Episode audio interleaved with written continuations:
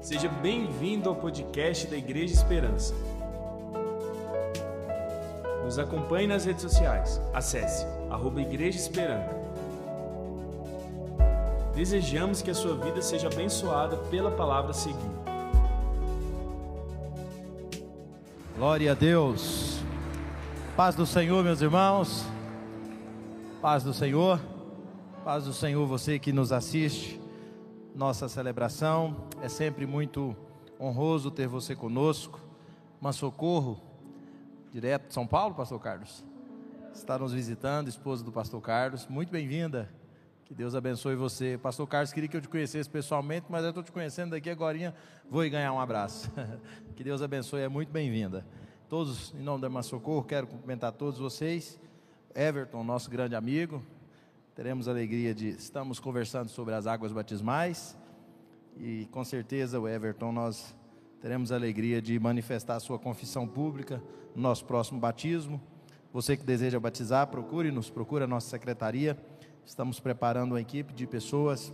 Pastor André Landes está ali, nosso coordenador do nosso grande ministério Nova Criatura, que Deus tem levantado nessa igreja. Diga assim comigo: o poder sobrenatural da superação. Se eu tivesse que te fazer uma pergunta hoje, se tem algo que você está precisando superar hoje, o que, que seria? Perguntei isso para um jovem ali, falou assim: a ansiedade. Hoje eu estou precisando superar a ansiedade. Ansiedade de quê? Um jovem? O Enem domingo, pastor. eu já passei por isso, esse negócio desse gente é bagunçado mesmo. Escreve aí no chat, o que, que você está precisando superar hoje?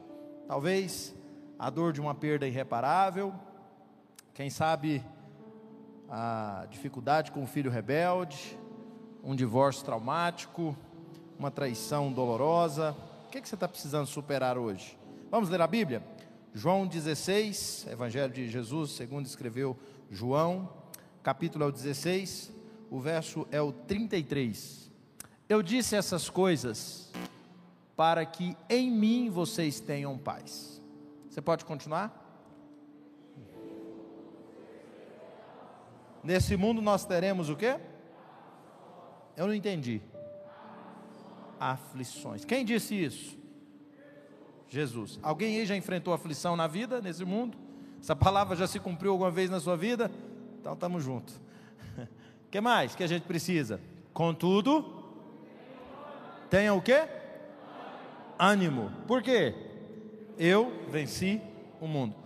Você pode fechar os seus olhos, curvar a sua cabeça.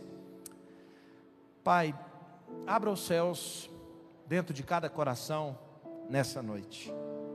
Sopra esse super ar que nos faz superar. Manifesta em nós a capacidade de sermos resilientes.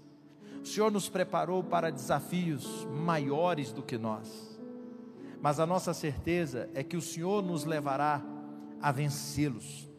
Dá-nos, ó Deus, essa palavra, muito mais do que enriquecimento teórico, meu Deus, muito mais do que conhecimento, que cada irmão que ouvir essa palavra, carregue após esse culto dentro de si convicções, para enfrentar aquilo que está diante deles, na força do Senhor Oramos assim no nome de Jesus. Você concorda? Pode dizer amém? amém? Obrigado, obrigado.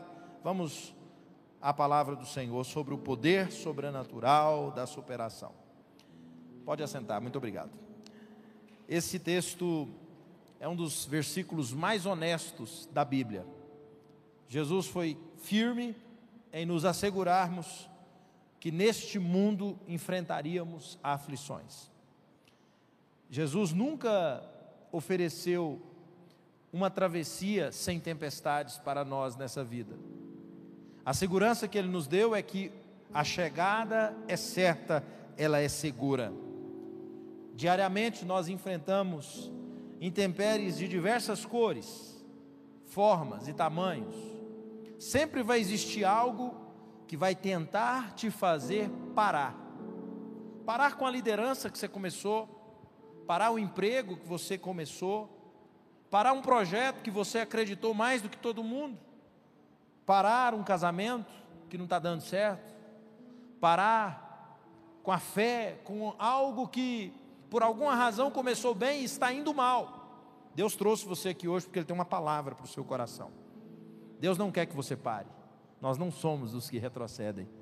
Pode ser que você está lutando para superar uma dor, como eu disse no início, uma ferida, talvez de um abuso, um abuso emocional, um abuso físico.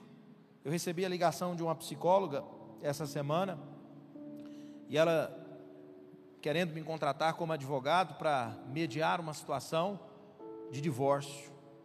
E eu dizia, é, antes, de, antes de fazer divórcio, eu sou pastor, eu, eu tento reconciliar as partes. Ela falou, eu sou psicóloga, eu já tentei de tudo.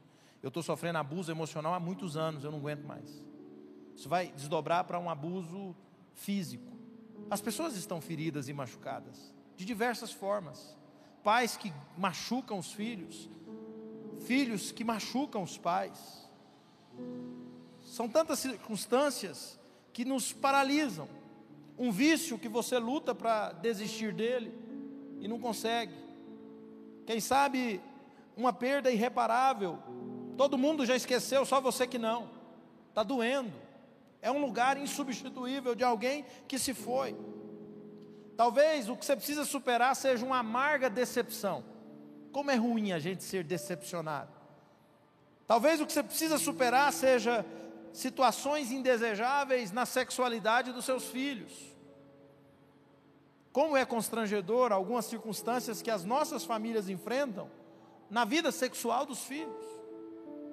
Uma crise de identidade, uma crise emocional, enfim, cada um de nós enfrenta circunstâncias muito particulares que nos fazem desistir, querer parar, querer desistir de tudo, e é um momento que você tem que fazer uma escolha. Quais escolhas? Ou você aceita a derrota, ou você recobra as suas forças e luta até depois do fim. Ou você desiste e recua, ou decide encontrar um novo caminho no meio da tempestade e continuar lutando. Ou você deixa uma decepção te definir, ou você decide tirar proveito dela por meio do milagre da ressignificação. Essas são escolhas. Veja bem, a Bíblia está repleta de exemplos de superação. Histórias como a de Jó. Jó se levanta do monturo do câncer, do luto de dez filhos, de uma pobreza miserável. Ele se reergue para se tornar um dos maiores símbolos de como dar a volta por cima. Veja o exemplo de José que saiu das cinzas do abandono, da calúnia, da prisão injusta, de uma escravidão, para se tornar governador da maior potência do mundo. Diga comigo, superação. Veja Jabes. A história de Jabes me impressiona. Foi dado a ele um nome que significa aquele que traz dor, aquele que traz sofrimento. Mas por meio de uma oração poderosa, Jabes transformou o seu destino e se tornou, de acordo com a Bíblia, mais ilustre do que todos os seus irmãos. Eu estou convencido que a Bíblia é o manual perfeito para nos ensinar como reerguer-nos depois de uma aflição arrasadora. Então hoje eu quero conversar com esse tema com você, porque superar é ultrapassar o seu próprio limite. Superar é transformar uma situação ruim em algo bom. é enxergar que além das nuvens negras que forçam uma pesada tempestade, tem um sol brilhando. Superar é isso. Eu quero dividir com você quatro decisões bíblicas e essa não é uma palavra de autoajuda, é uma palavra de ajuda do alto. O que você vai ouvir aqui, dificilmente você vai encontrar no manual secular de como ser vitorioso ou de três passos para ser feliz, nada disso. Você vai encontrar aqui palavra de Deus que vai confrontar a mim e a você, mas que certamente te colocarão na rota da vitória que Deus planejou para a sua vida. Você recebe isso? Amém? Em primeiro lugar, então, diga comigo: escolha amar. Amar, apesar de tudo. De novo, escolha amar, apesar de tudo. C.S. Lewis ele tem essa frase, eu gosto. Você pode me ajudar lendo? Tira uma foto dessa frase, posta na sua, na sua rede social. Dificuldades preparam pessoas comuns para destinos extraordinários. Eu era criança, eu ouvi uma frase, eu anotava no meu caderno de 20 matérias. Pela escola do sofrimento graduam-se poucos doutores. Todas as circunstâncias que você está vivendo hoje são testes que podem te promover. Dificuldades preparam pessoas comuns para destinos extraordinários. Como é que você lida com isso? Ame acima ou apesar de tudo. Deixa eu te contar uma coisa: na Bíblia, tem dois assuntos que Deus considera eles tão importantes, que Deus separou um capítulo inteiro para falar só sobre ele. O primeiro é fé. O capítulo é Hebreus 11. Do primeiro ao último versículo, doutor Sérgio, só sobre fé. Mas tem um outro tema que é tão relevante que a Bíblia, Deus separou na Bíblia um capítulo inteiro para legislar sobre ele: amor. Alguém arrisca qual é o capítulo? Qual o capítulo da Bíblia que fala sobre amor do início ao fim? Oh, crente bom de biscoito bical, hein? 1 Coríntios 13. Isso é uma grande verdade, porque o amor é uma arma poderosa. O amor, ele é a resposta para um lar desfeito. O amor é a resposta para um relacionamento quebrado, para um coração ferido. Ele constrói pontes onde há muros. Amar não é um sentimento, é uma decisão. Tem muitas pessoas que enfrentaram ódio e responderam com amor. Para você superar, você vai precisar amar, de acordo com o que Jesus ensina, os seus inimigos, falar bem deles, orar por eles eu citei José e retomo o exemplo. Veja você, José enciumado pelos seus irmãos, porque o pai amava ele diferentemente, privilegiadamente. José atraiu para si o ódio dos seus irmãos, foi por eles vendido, porque a intenção era matá-los. Eles mataram um animal, levou a roupa de José para o velho Jacó, seu pai, e disse assim: Pega aí o resto do que sobrou do seu filho. Um animal feroz o tragou. Jacó viveu um luto fingido por 13 anos. José foi embora para nunca mais voltar. Ele não foi abandonado por gente estranha. Ele foi abandonado por amigos. E o que eu fiquei pensando hoje era quais pensamentos José nutria ao longo de todo esse tempo acerca dos seus irmãos que o maltrataram. O que que José, pastor Isaldete, foi azedando dentro dele, foi fermentando, foi conservando, foi guardando ao longo do tempo? Não foi coisa ruim. Porque se fosse coisa ruim, a primeira vez que ele os viu, certamente ele agiria de forma vingativa. Mas a resposta dele, no capítulo 50, verso 20 de Gênesis, demonstra um coração marcado pelo amor. Vocês planejaram o mal contra mim, mas Deus o tornou em bem. Porque o amor muda a forma como a gente enxerga o mal. Hã? Alguém ouviu isso? Diga comigo: o amor muda a forma como a gente enxerga o mal. As grandes pessoas que superaram na vida, precisaram olhar na cara de gente que não gostava delas, de gente que fez mal para elas, precisou comer no mesmo prato de gente ruim. Ame acima de tudo, não existe superação na vida se nós não fizermos essa escolha. Provérbios 17, 22 diz que o coração bem disposto ele é remédio, mas o espírito oprimido resseca os ossos. Reumatismo, artrite, artrose, e tantas doenças nos ossos que trazem sequidão, tem origem num coração que decidiu o ódio, a lembrança dolorosa ao perdão, ao amor. Provérbios 15, 13, a alegria do coração extravasa, transparece no semblante, no rosto, mas o coração angustiado oprime. Quantas pessoas oprimidas por um coração angustiado? Pastor Barros disse outro dia aqui, e é uma verdade. Você não pode impedir o que as pessoas fazem contra você, mas é a escolha sua decidir o que você vai fazer com aquilo que fizeram com você ou contra você. Decida guardar o seu coração, porque a mágoa ela ela te leva a andar em trevas. Veja o que diz 1 de João 2:11. A mágoa te faz andar em trevas. Escute isso. Olhe para mim, você que me ouve, você que me assiste. A mágoa te faz andar em trevas. Ela interrompe um fluxo de bênçãos na sua vida. Quem odeia o seu irmão? Põe, pra, põe por favor na tela Provérbios, melhor, 1 de João 2,11. Não sei se está aí. Quem odeia o seu irmão está nas trevas e anda nas trevas. Não sabe aonde vai, porque as trevas o cegaram. Isso é muito sério. Não tem como superar se você não resolver o problema do coração primeiro.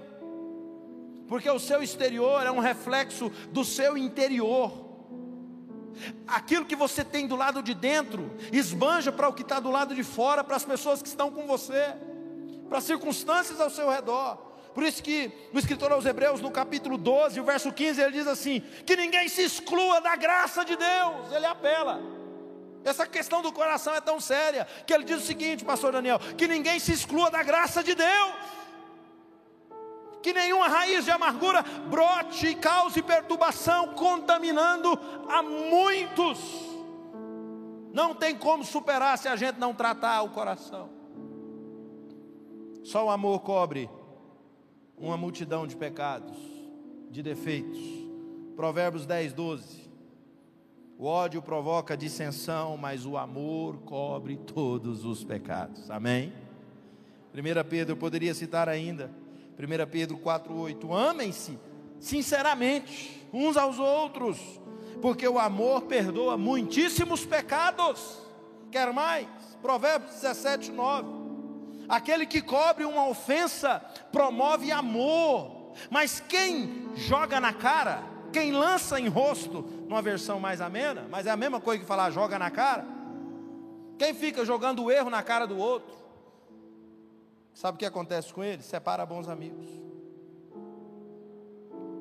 O pai do filho pródigo, ele decidiu amar. Olhe para mim, ao invés de praticar justiça. Vai chegar um dia na sua vida que você vai ter que tomar uma decisão entre amar ou praticar a lei. Entre amar ou fazer justiça. Entre amar ou fazer vingança. Entre amar ou prejudicar. Eu fico lembrando de Ruth, já viúva. Ruth já, já era viúva. Ela decidiu amar a sua sogra, Noemi, e nunca abandoná-la. Em recompensa, Deus deu a ela um marido por nome Boaz, um homem bom, um homem rico, um homem justo. Eles, Ruth e Boaz, foram os bisavós de Davi, o grande rei de Israel porque o, amar, o amor traz recompensas. Amar é muito mais do que perdoar. Eu conheço pessoas que dizem assim: Eu te perdoo, mas você fica longe de mim. Ok, amar não. Não tem como você dizer para alguém assim: Eu te amo, mas você fica longe de mim. Você pode perdoar e nunca mais olhar na cara daquele indivíduo que te pegou 100 reais e nunca mais te pagou. Você não precisa mais emprestar para ele. Mas amar Amar é dar ao outro o direito de recomeçar na sua história todos os dias. É ser como Deus é. Quem está disposto a amar um pouco mais hoje, levanta a sua mão e glorifica a Deus. Que você espalhe amor por onde você vai. Talvez essa não é uma palavra para você, talvez essa é uma palavra para alguém que está perto de você, lá no seu trabalho. Alguém que está enterrado no monturo de decepção. E só precisa de você levar essa palavra para ele, dizendo: Olha, seja escapado seja salvo, deixe as cordas do amor te arrancar dessa fossa, se reerga. Jesus contrariou muita gente, decepcionou muitas pessoas, porque ele trouxe uma palavra difícil. Os romanos olhavam para Jesus e queriam nele um guerreiro que fosse enfrentar César na espada. Eles queriam em Jesus um, um homem que fosse montado num cavalo branco, forte, viril, corajoso, habilidoso, estourasse uma, uma inconfidência, uma revolta e saísse espalhando morte para todos os vilarejos de Roma, até que Israel voltasse a ter uma nação, a ser um povo, a ter o seu próprio território, as suas próprias leis, porque se tornaram colônia de Roma, subjugados e eles tinham uma promessa de ser uma nação. Então, ninguém melhor do que Jesus, o grande fazedor de milagres, para devolver ao povo o poder e o território. E de repente, Jesus chega com um discurso que decepciona todo mundo, porque Jesus chega dizendo: Para com isso, amem os vossos inimigos. Se alguém te pedir uma túnica, dele também uma capa. Se alguém te obrigar a andar uma milha, caminhe duas, porque na lei de Cristo é assim. E Jesus então desiste de implantar um governo territorial político, econômico, temporário, para começar algo que duraria por toda a eternidade, um território que ia além das fronteiras humanas e geográficas, pois o coração meu e seu é o lugar onde ele reina, onde ele governa, anos após anos, de eternidade a eternidade. Porque o amor leva isso muito mais longe. Para você superar, em segundo lugar, escolha ficar em silêncio. Diga comigo assim, ó, silêncio. Você pode olhar para quem está perto de você e fazer assim, ó.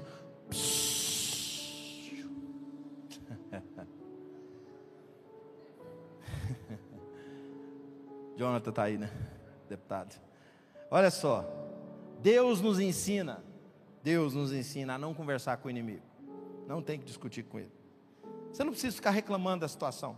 Põe na tela Êxodo 14, 14. Você precisa escrever com a sua letra esse texto, põe na Bíblia. Vamos ler ele? O Senhor. E o que é que a gente vai fazer? E vós vos calareis. Esse é um segredo que pouca gente conhece. Você não precisa dar publicidade para a sua dor. Você não precisa contar para todo mundo o que, é que você está vivendo, o que, é que você está passando. Tem gente que vai no Facebook cedinho, eu estou me sentindo triste. Né? Tem gente que começa assim, como eu estou me sentindo hoje, triste, decepcionado, traído, amargurado. Para de pôr na prateleira suas emoções. Ninguém vai orar por você porque você posta como é que você está lá na rede social. Você não precisa mudar o seu status. Você não precisa sair dando publicidade. Aquilo que está acontecendo aí dentro. Você não precisa afrontar as pessoas que fofocam contra você. Também não.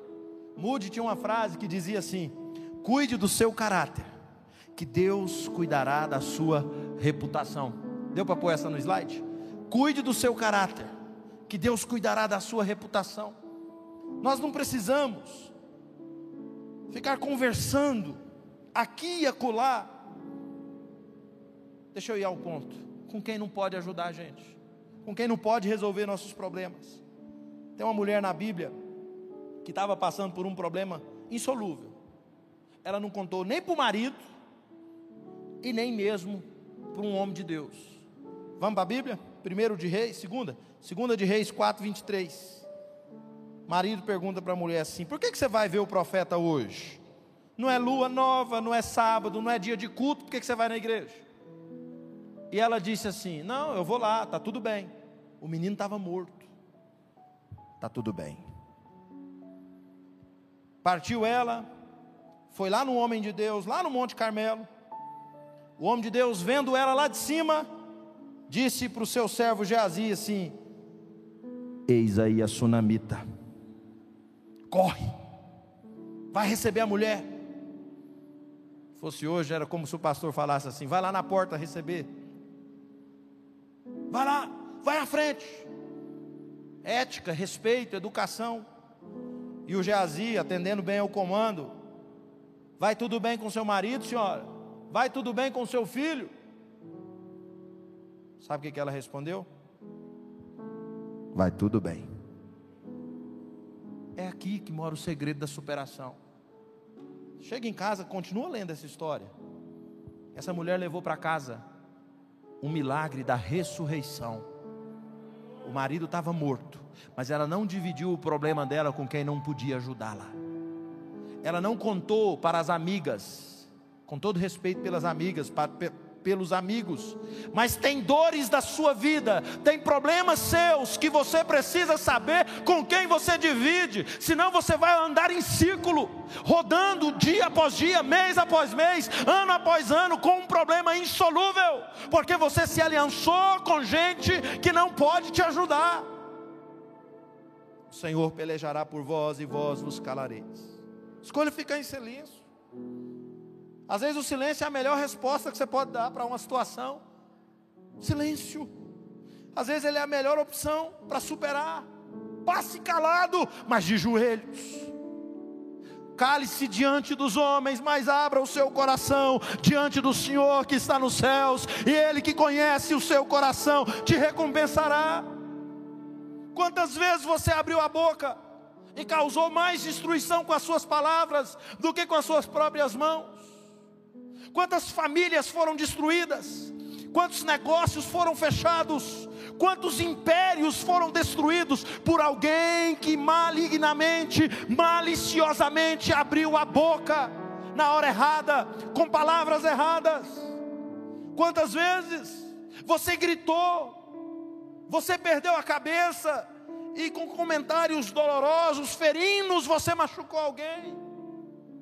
Quantas vezes a verdade, nada mais do que a verdade, nas suas mãos, na sua boca, foi um porrete, foi um cacetete, e você machucou, falando a verdade, machucou, feriu. Nós precisamos repensar isso, porque às vezes, num descontrole, a gente se arrepende, e palavras ditas dificilmente voltam atrás. Silêncio não é sinal de covardia, é a decisão de calar para que Deus fale em seu lugar. É a decisão de silenciar para que Ele se levante em seu favor. Coloque diante de Deus, você vai superar isso. Mas divida com quem pode te ajudar. Divida com quem tem poder, com quem tem força para te levar adiante. Essa é uma palavra de Deus para você. Amém? Terceiro e penúltimo lugar. Eu gosto dessa terceira decisão para você superar. Escolha renovar, diga renovar as motivações. Motivações, diga. O que, que te motiva?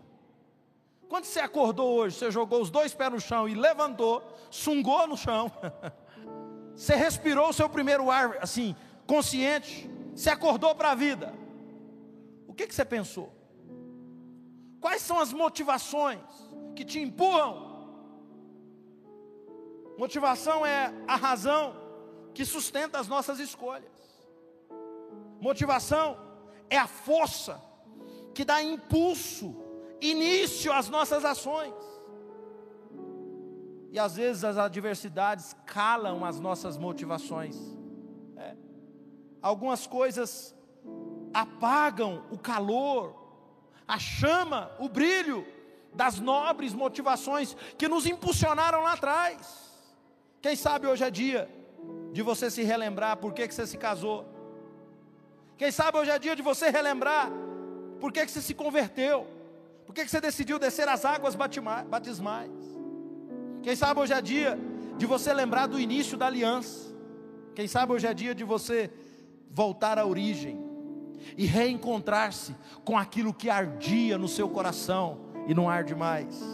Renovar seus propósitos ativar a sua esperança para que o seu coração se motive de novo. Por qual razão, gente? Um dia Davi decidiu lutar contra Golias.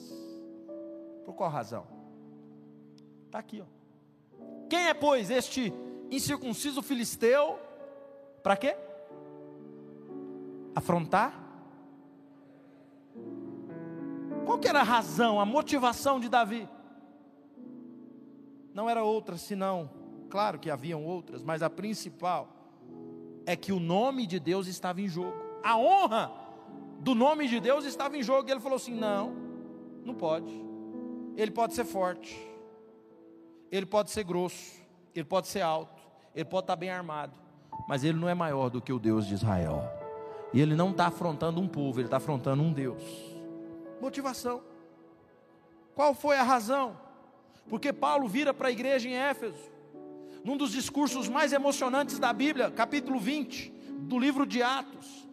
Pela última vez ele olha a face dos irmãos, pastor Jânio sabendo que nunca mais os veria, porque o Espírito Santo já havia dito para ele que dores, perseguições, aflições e morte o esperava. Por que, que ele vai para a fogueira ao invés de dela fugir? Por que, que ele pula na circunstância adversa ao invés de correr dela? Ele explica. Mateus 20, verso 23: O Espírito Santo de cidade em cidade me revela uma coisa, dizendo que me esperam prisões e tribulações. Qual que era a razão desse homem, a motivação? Mas em nada eu tenho a minha vida por preciosa, contanto que cumpra com alegria, com uma alegria, aleluia, a minha carreira e o ministério que eu recebi do Senhor Jesus, para dar testemunho do Evangelho da graça de Deus. Por que, que ele estava disposto? Por causa do Evangelho da graça de Deus. Por que, que ele estava disposto a sofrer e a morrer? Por causa do testemunho do Evangelho da graça de Deus. Você está renovando as suas motivações hoje?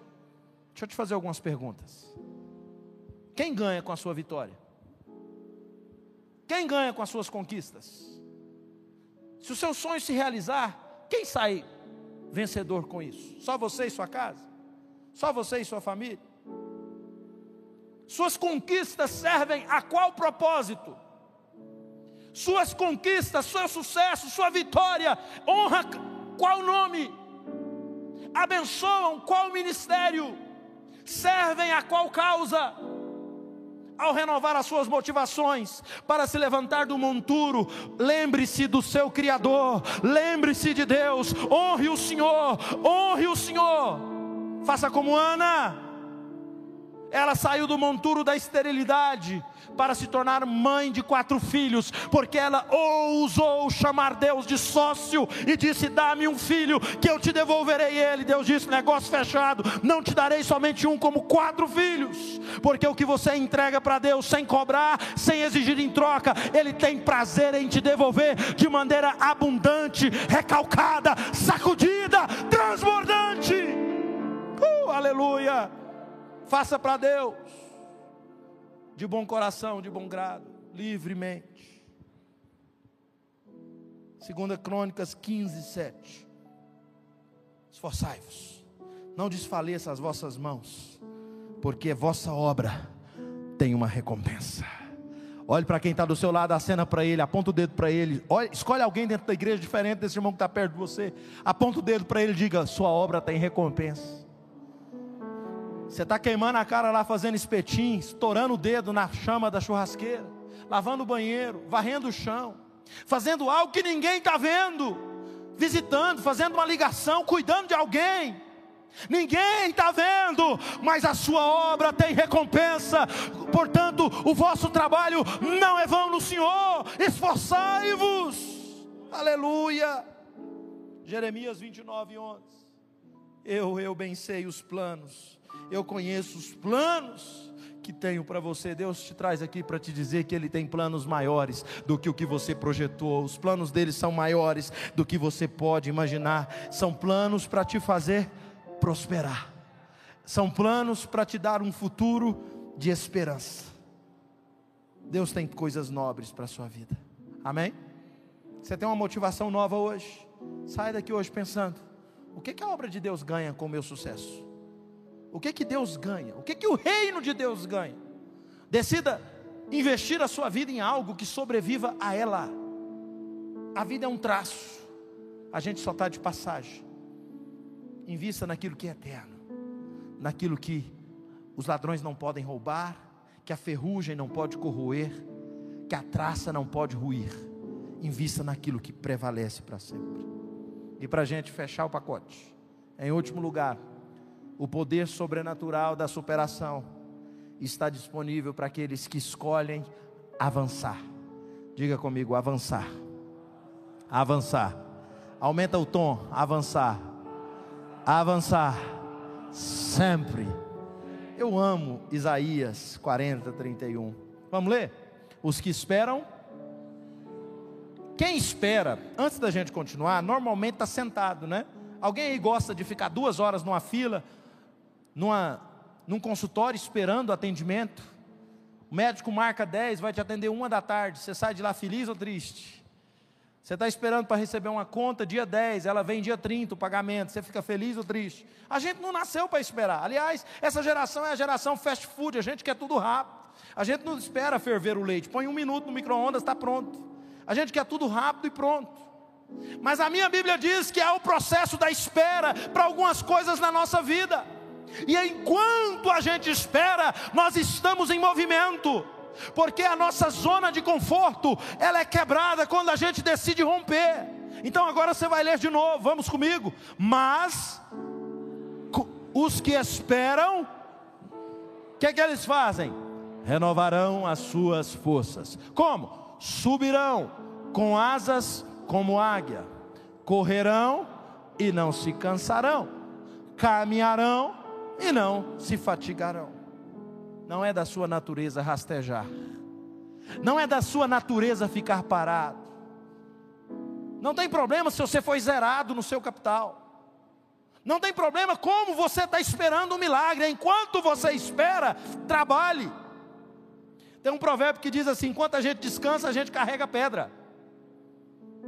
Um dia, Donald Trump virou para o seu filho e disse assim: Você está vendo aquele mendigo na rua? Ele disse: Sim, ele é mais rico do que a gente. Mas por quê? Perguntou o filho. Porque ele não deve o tanto que a gente deve. Só isso. Nós devemos mais do que ele, então nós estamos piores do que ele. Mas qual era a diferença do mendigo para Donald Trump? Não sou partidário de Trump, mas a história dele nos ensina muito. Ele não parou enquanto estava mal, agiu, avançou reagiu e se tornou, na lista Forbes, um dos homens mais bilionários de novo do mundo e alçou o posto de presidente da maior, da locomotiva do mundo, da nação mais poderosa da terra hoje, os Estados Unidos da América. Por que isso? Alguém que decidiu avançar. Tem coisas na sua vida que está dando errado, mas não é para você parar. Se reinvente, desdobre de outra maneira Havia uma crise na terra, ninguém plantava. Isaac se levantou e disse: A água não brota da terra, ela brota de dentro de mim. Eu vou plantar e eu vou colher. E ele colheu cem vezes por um. Cave poços dentro de você. Reanime-se, reerga-se no Senhor. Deixa eu te dizer uma coisa: para você avançar, você precisa da direção certa. Então, ore por direção divina. Ore por direção divina. Hebreus 4,16 nos diz que a gente precisa chegar com confiança a fim de sermos ajudados em tempo oportuno. Eu gosto dessa palavra, tempo oportuno. Ser ajudado na hora certa, tomar a decisão certa. Tiago, irmão do Senhor Jesus, diz no capítulo 1, verso 5 da sua carta: Gente, se você está precisando de sabedoria, pede a Deus. Ele dá a todo mundo de graça, liberalmente, generosamente, abundantemente, não dá e não joga na cara, não lança no rosto. Ore por direção divina para você fazer a coisa certa, para você avançar na direção certa.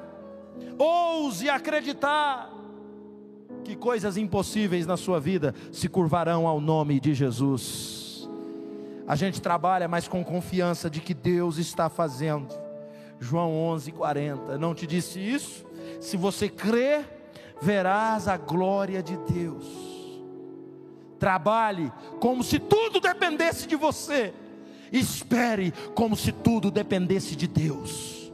Se esforce redobre, levante uma hora mais cedo, durma uma hora mais tarde, dê o seu melhor, mas nunca diga: do meu braço, da minha força, eu conquistei, eu cheguei lá, mas foi o Senhor que fez todas essas coisas. Louvado seja o seu poderoso nome.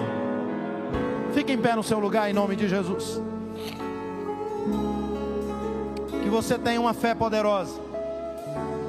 Deixa eu dizer uma coisa para você. A fé é como um salva-vidas. Você só descobre o valor dela o dia que você precisa. Salva-vida não tem valor nenhum quando você senta num barco. Ele fica pendurado. No máximo você põe ele. Tem gente que nem gosta. Deixa o barco virar. Você vê como é que ele vale ouro. Tem gente que mata por causa dele. Ainda mais se tiver só três para cinco pessoas e for longe a beirada do rio.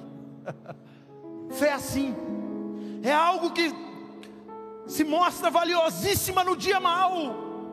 Guarde ela com você, guarde a sua fé. Para isso você precisa de uma atitude mental positiva, e Deus está te dando isso agora. Ele está renovando a sua mente, o seu coração, Ele está aliviando essa carga de pessimismo hoje. Deixa eu te dizer uma coisa: superar é a junção de duas palavras. Eu termino aqui. Diga comigo, super. Baixa aqui um pouquinho para os irmãos ouvir. Diga super. Ar. Se juntar a palavra super e a palavra ar, que palavra formou? Superar. Então o que é superar? É ter um fôlego extra, uma energia nova, é ter um oxigênio de reserva. O seu oxigênio acabou, a sua força acabou, mas hoje Deus te dá força nova, super ar, a força de Deus está vindo sobre você. Se levante em nome de Jesus, se erga na força do Senhor.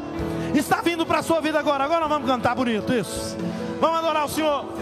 E essa força virá sobre você. O poder do alto virá sobre a sua vida. Amará sobre